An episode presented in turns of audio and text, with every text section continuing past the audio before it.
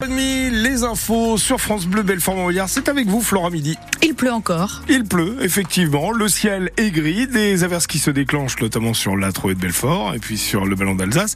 Alors un risque d'averse quand même qui va s'estomper dans le courant de, de la journée. Les températures en ce moment même 6 à 7 degrés. Le nouveau centre de soins sans rendez-vous de la Miotte n'ouvrira finalement pas ce matin. Oui, ce centre de soins dit non programmé, c'est-à-dire sans rendez-vous, ouvrira finalement le 24 janvier. Il y a du retard chez les fournisseurs, euh, des faux plafonds, des prises électriques qui ne sont pas arrivés en temps et en heure.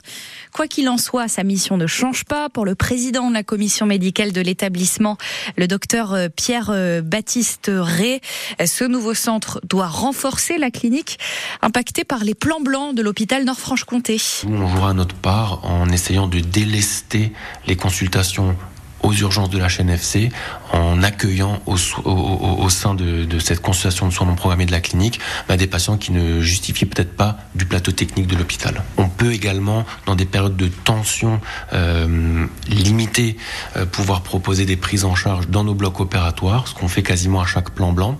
Euh, pour le moment, ces, prises en charge n'ont pas pu être mises en œuvre pour diverses raisons. mais nous, on est toujours prêts, évidemment, à prêter main forte euh, à la population euh, lorsqu'il y a des situations de plan blanc. Et effectivement, là, c'est des situations qu'on ne souhaite pas du tout. C'est les, c'est quand notre personnel est réquisitionné euh, pour pour aller aider à l'hôpital Nord-Franche-Comté, puisque ben quand on nous prive de notre personnel, c'est toute c'est toute une partie de l'offre de soins ben, qui est mise à mal. Et on rappelle que ce centre de consultation non programmé n'est pas un service d'urgence. L'épidémie de grippe progresse partout en France. Les indicateurs sont en hausse par rapport à la semaine dernière. Plus d'actes médicaux chez SOS médecins, plus de passages aussi aux urgences liés à la grippe et des hospitalisations qui augmentent de 0,7 points. Du nouveau dans l'affaire de l'agression au couteau dans la nuit du Nouvel An à Grand-Villard. Un gros rebondissement. La compagne de l'homme agressé au couteau en rentrant chez lui, on vous l'avait raconté sur France Bleu, après avoir fêté le Nouvel An, a partiellement reconnu les faits. Il avait été poignardé au niveau du ventre, ce qui l'avait sérieusement blessé. Sa compagne avait raconté que c'était un groupe de jeunes qui l'avaient agressé sur fond d'altercation autour de tapage nocturne, mais finalement, elle a donc partiellement reconnu les faits en niant l'intention d'avoir voulu tuer son compagnon.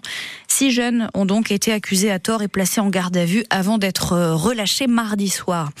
L'homme disparu en Loire-Atlantique sur la commune de Safré, retrouvé mort hier après-midi.